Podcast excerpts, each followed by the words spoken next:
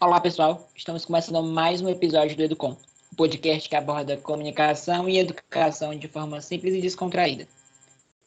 Hoje iremos falar sobre um tema vivido pelos alunos que estão voltando às aulas presenciais: a dificuldade da aprendizagem remota para o presencial. Eu sou Lucas Souza. E esse é o Educom. Desânimo, desorganização e falta de suporte. Essas foram algumas das dificuldades encontradas por alunos do Brasil e do mundo todo desde que as escolas suspenderam as aulas presenciais em março de 2020, por conta da pandemia do coronavírus. Uma nova rotina precisou ser criada, pois crianças e adolescentes estavam em casa o tempo todo. Uma pesquisa feita entre agosto e setembro de 2020 pela Associação Brasileira de Educação à Distância, a ABED, sobre as atividades remotas na, na educação durante a pandemia, mostra que essa nova rotina não foi fácil de adaptar. De acordo com o levantamento, 67% dos alunos se queixam de dificuldades em organizar o cronograma de estudos. Para conversar sobre esse tema com a gente, convidamos Francilene Félix, pedagoga, formada pela Unifor, especialista em gestão com administração escolar e neuropsicopedagogia, e responsável pelo Núcleo de Apoio e Atendimento Psicopedagógico, o NAAP, da Estácio Moreira Campos. Seja bem-vinda ao Etcom. Obrigada, obrigada, Lucas. Prazer imenso conversar um pouquinho aqui com vocês muito feliz por participar desse projeto. Essa mudança repentina de forma, da forma de estudos afetou bastante a vida dos alunos, não apenas no desempenho, no desempenho escolar, como também na saúde mental deles. Quais são as principais queixas que esses alunos relatam? Inicialmente, você falou sobre pesquisas, isso mesmo. As pesquisas revelam que as aulas remotas elas afastaram os estudantes da aprendizagem por diversos motivos. Eu vou pontuar alguns aqui. Vamos lá. O distanciamento de amigos, a perda de pessoas próximas, as limitações de conexões com a internet, as incertezas em relação ao próprio futuro ou de seus familiares. Isso foram queixas trazidas pela pandemia e que afetaram a saúde mental dos estudantes, como você falou anteriormente, Lucas.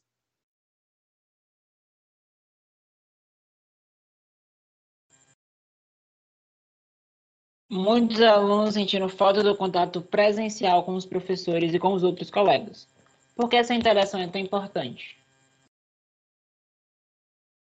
Olha só, a pandemia talvez tenha sido um dos maiores paralisantes da educação escolar no mundo, né? mas também coube a ela é, fazer uma transformação, né? a maior transformação é, e busca pelo uso da metodologia, né, desses recursos tecnológicos, até porque estávamos, estávamos com o modelo de ensino online, remoto, né, uma a forma híbrida, é, mas aí faltava algo, né, a falta do contato presencial restringiu as trocas de experiências.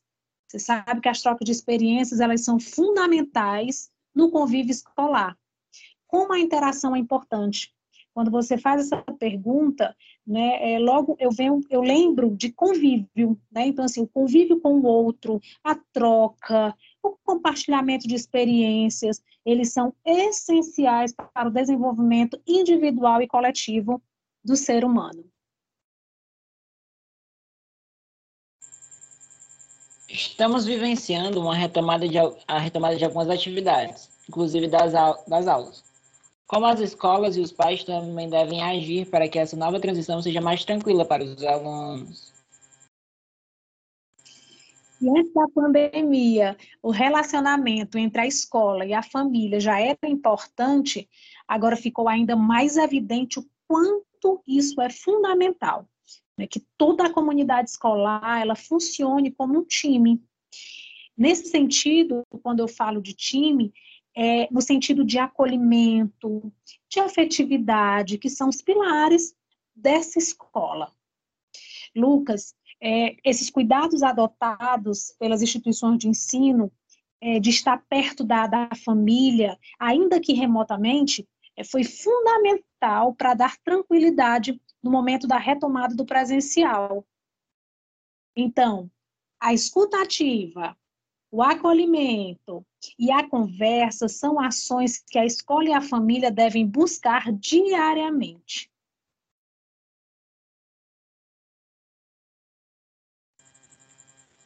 É, você tocou num ponto agora que traz muito a questão de uma outra pergunta. Como a gente adapta os alunos em si, dentro desse momento, junto com, junto com os pais, por exemplo, é, no momento em que eles também passaram por isso. A gente deve adaptar tanto os pais e os alunos. Como é que a gente consegue conciliar isso? Lucas, a grande conciliação vai ser a rotina. É importante reorganizar essa rotina, né? Uma rotina de um presencial, que pode existir ainda algum movimento híbrido, tá? Uma rotina familiar, porque os pais já retornaram também para os seus empregos. Então, a, a organização familiar, juntamente com a família, vai ser fundamental para que tudo ocorra de uma forma mais tranquila,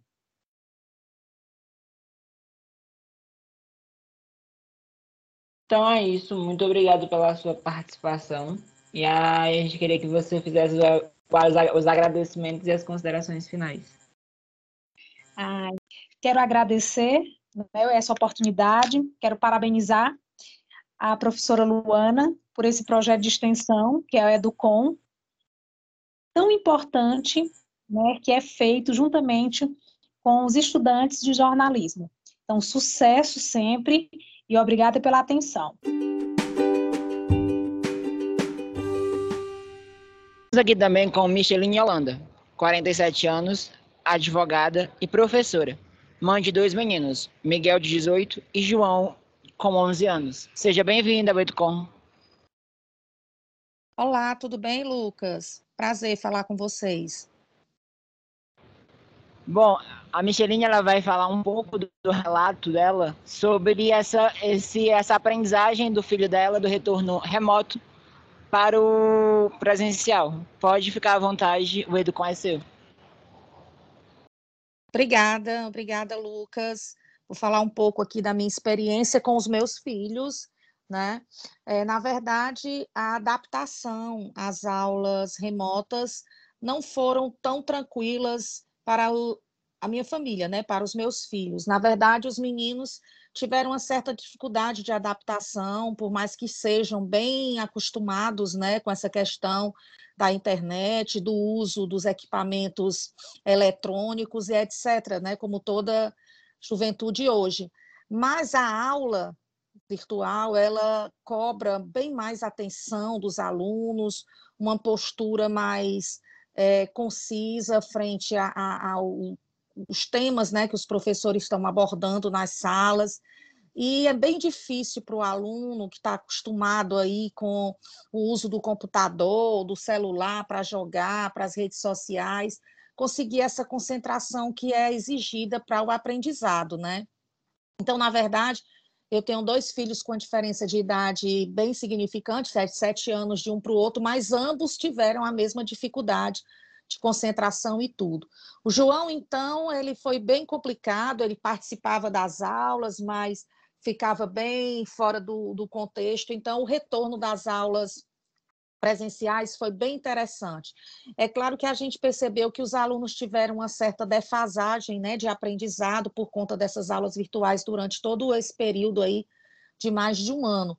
Mas o retorno às aulas presenciais eu tenho percebido que está sendo muito bom, sendo bom para a socialização das crianças, dos jovens, sendo bom para que haja realmente essa perspectiva de concentração melhor, os alunos também têm um retorno melhor e mais rápido dos professores, porque o professor está lá olhando para a cara de cada um e vendo as interrogações, as dúvidas, né? tudo aquilo que a gente sabe perfeitamente que o rosto expressa e que as câmeras desligadas durante as aulas virtuais não permitiam, né?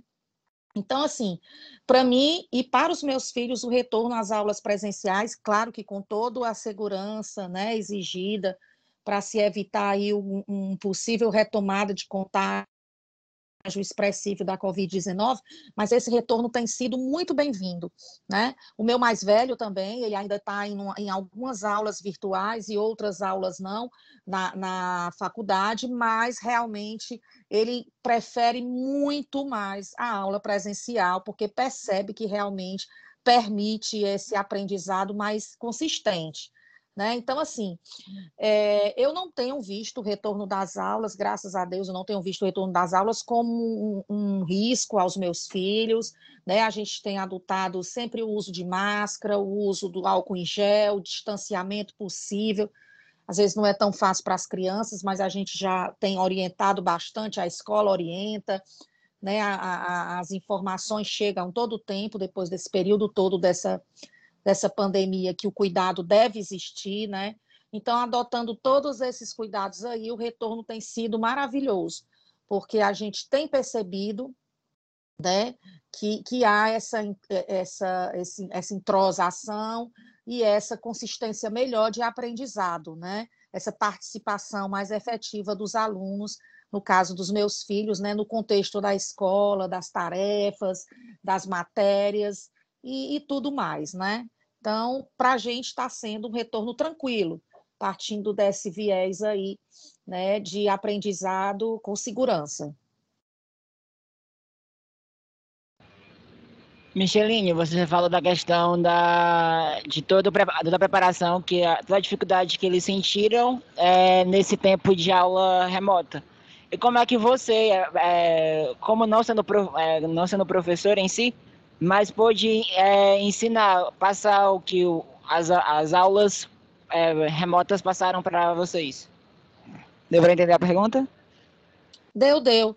É como eu te disse, Lucas, na verdade, para os meus filhos, a experiência não foi muito interessante. Eu sei que tem crianças e tem jovens que se adaptam muito bem às aulas virtuais, às aulas remotas, e não tiveram tantas dificuldades esse período.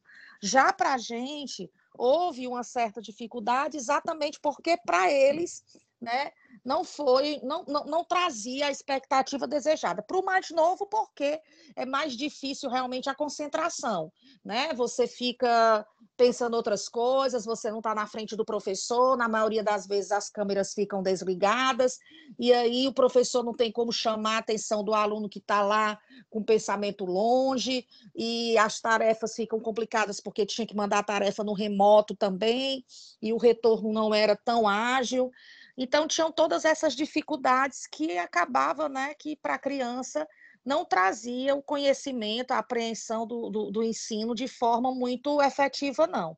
Já para o mais velho, que já tem uma outra consciência e tudo, ele também sentia falta, até porque estudou a vida toda no presencial, sentia falta dessa troca, né, dessa resposta do professor, dessa vivência de, de, de, conhecimento com os colegas, de debate, de discussões, essa coisa mais efetiva que, infelizmente, não acontecia nas salas de aula, porque a maioria ficava lá no seu, no seu esquecimento, né? ligava o computador, botava lá a câmera desligada e aí ficava no seu, no seu ostracismo, digamos assim, né? cada um na sua, né? e uma vez ou outra a gente percebe que a participação era reduzida, infelizmente, né?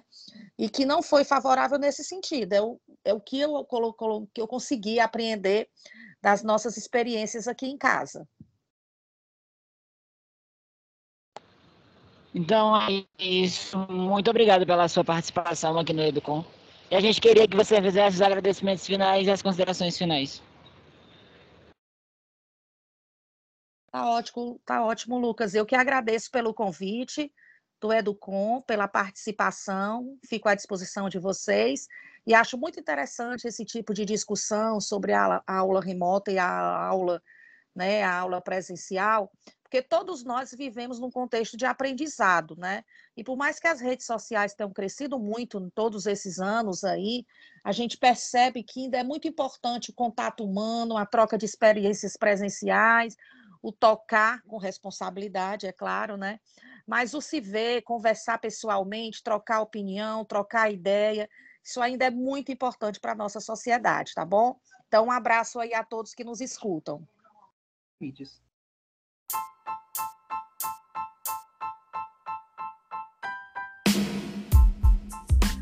isso, galera. Chegamos ao final do Educom de hoje. Nós esperamos que vocês tenham gostado e que continuem acompanhando os próximos episódios.